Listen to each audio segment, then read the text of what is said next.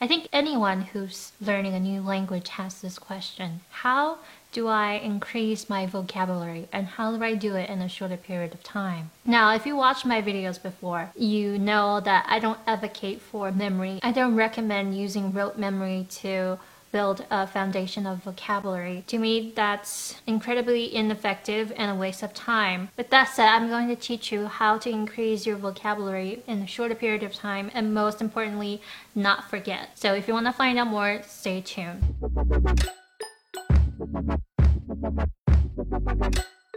When it comes to study vocabulary, quality trumps quantity. The problem with staring at a vocabulary list and hoping that you would remember all these words is that you don't actually understand these words. You're just staring at the one word simple translation. You're just translating it, and sometimes it's not even accurate.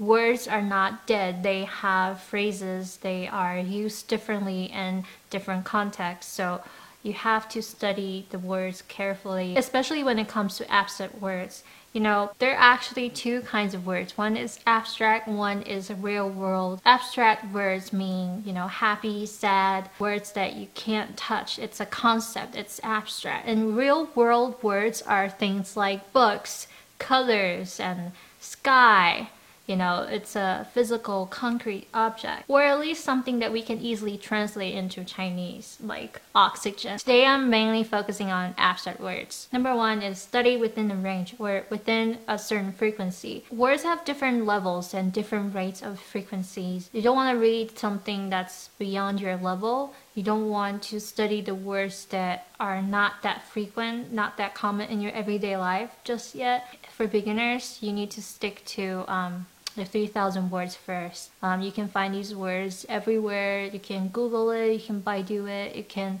look up the words in a Longman Dictionary and see if it's labeled three or two. Number two is study abstract words first.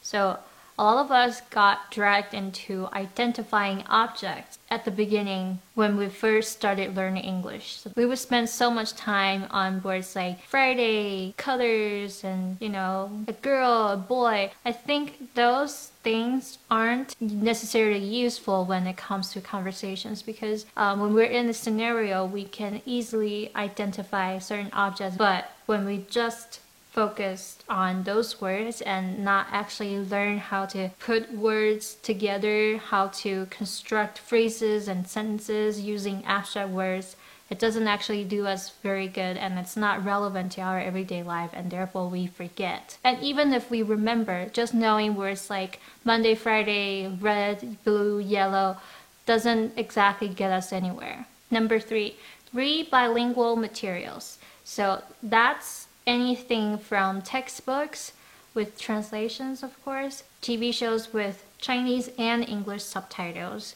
or English songs with translations. You want to read bilingual materials because you can quickly identify what the word means and you know that's gonna save you time so you don't actually have to look up the word. Number four, study the words and take notes. So after you get a good idea of you know the general concept you want to go back and study the words individually and study it carefully and extensively and when you do that you want to look up the words in the dictionary and see how it's used in phrases and, and sentences and take notes if it's necessary. When you're taking notes, you're actually repeating the words, you're actually saying the words in your head.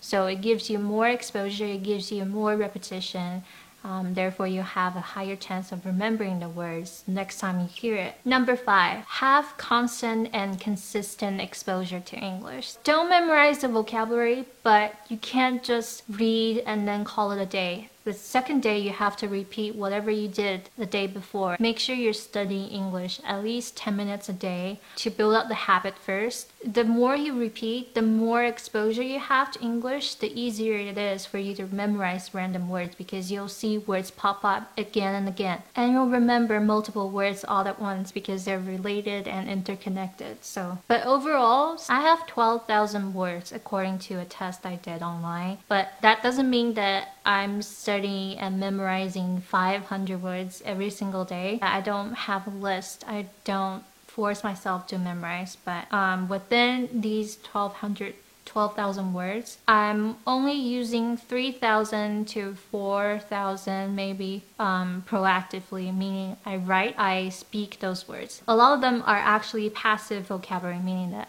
when someone else uses it, I understand. So I think another key to building up your vocabulary is to build up your passive vocabulary. Um, you want to first understand what the other person is saying. You want to first understand the words that come out of other people's mouths before you actively try to use those words. And once you have enough passive vocabulary, they'll turn into your own vocabulary soon enough. So there you have it. I hope you guys enjoyed today's video.